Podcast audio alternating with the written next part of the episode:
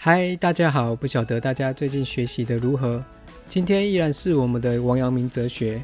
这次要讲的是王阳明晚年提出的学说，叫做四句教。四句教这个主题曾经在王龙溪那一讲有提到过。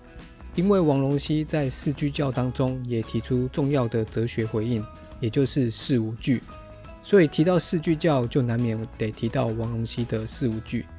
但王荣兴那讲提到的四句教只是粗略的提一下，今天我们要详细的展开四句教的背景和思想。在嘉靖六年九月，王阳明奉命至广西的思田与田州两地，平息两个少数民族的动乱。在启程之际，王阳明的两位高徒钱旭山和王荣熙，因为王阳明所教授的四句教而引起辩论。钱旭山和王阳明两个人就前往天泉桥请教王阳明，史称天泉正道。所谓的四句教，即是无善无恶心之体，有善有恶意之动，知善知恶是良知，为善去恶是格物。如果大家还记得上一讲的致良知，其实就是第三句的知善知恶是良知。事实上，四句教是致良知的成熟讲法。也就是有一个义理架构的致良知，所以四句教就是致良知的延伸，而非两个不一样的讲法。我们将分别说明四句教当中各句的义理含义。四句教的首句是无善无恶心之体，简单的理解就是说我们的道德心灵本身是无善无恶的。如果对于儒学有一点基础的人都知道，先秦孟子和荀子对于人性论的看法可以分成。性善论、性恶论，虽然这看似是对立的两种理论，其实这两种理论也一点都不对立。孟子和荀子都是只是着眼在不同的人性的观点而言。这个内容之后会再开一讲讨论。但无论如何，性善论在儒学当中一直都是正宗的地位，也就是人性乃是善的，而人心亦是善的。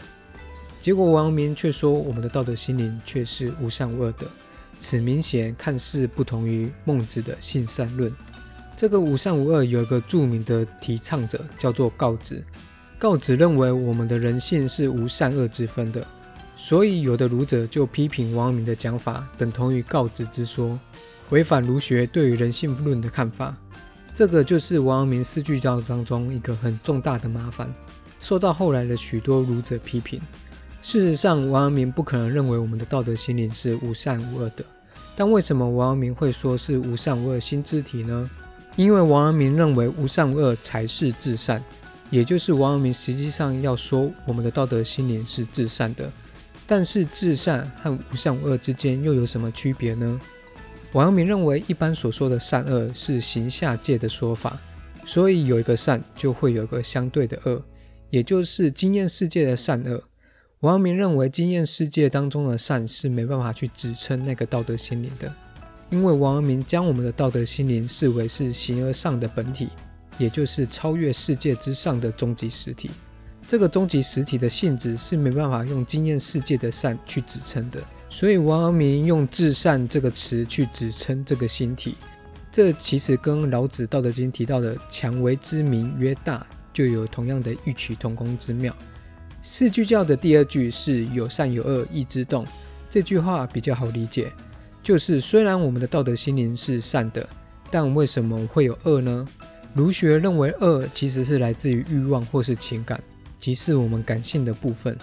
在王阳明则是用意去说明这个恶的产生。在四句教当中，意就是指意念的意思。当然，王阳明的意还有相反的意思，但是在四句教当中的脉络。的意是采用意念的说法。王阳明认为意念让我们有善恶的区分，因为意念是行下界的产物，所以不能如同行上界的道德心灵有至善的性质，所以就会产生恶。在这边也得说明王阳明的道德心灵和意念的关系，因为人的心只有一个，但为什么又能区分成道德心灵和意念呢？基本上儒者都认为我们的心灵只有一个。但是心灵的作用则可以无穷无尽的，比方说我们的心灵可以记忆、可以反省、可以想象，这些都是心灵的不同作用。但是任何存在都有其本质，我们的心灵也不例外。心灵有其本质，依据儒者的看法，心灵的本质就是道德，也就是道德本心。本心的本是根本、本来面目的意思，所以道德心灵就是心灵的本质，而意念只是心灵的作用之一。四句教的第三句就是知善知恶是良知。良知我们在上一讲已经有详尽的说明，这边补充一下。第一句的无善无恶心之体，其实就跟第三句的知善知恶是良知是一样的，也就是说，心体即是良知。心体本身是无善无恶的，但是心体本身能够知善知恶，所以称为良知。但为什么心体能够知善知恶呢？因为心体是行上界的超越面，所以它可以审度一切经验世界的善恶。这句话也倒可以反过来说：如果心体只是一般意义的善恶，那么他凭什么去审度一切经验意义上的善恶呢？这个就像是法官要判决两造双方的诉讼时，如果法官也是两造双方，那就变成球员兼裁判，这就不是一个合理的判决。也就是说，心体这个知善知恶的作用，保证了它不是经验意义的善恶，所以只能是行上层的至善本体。四句教的第四句是为善去恶是格物，在上一讲我们也略有提到，因为自知在格物是一组词语，在王阳明思想当中，良知格物也是一组概念，所以会一起提到。我们可以简单的说明，在王阳明的思想当中，格物是正物的意思，也就是赋予任一个事物有一个常规，甚至说赋予事物道德的功用。例如菜刀的作用是拿来切菜。这就是菜刀的常规作用，但是我们将菜刀拿来砍人，那么这个菜刀它就不符合它的常规，也就是物不得其正，所以我们要正其不正，以归其正，这就是王阳明格物的思想。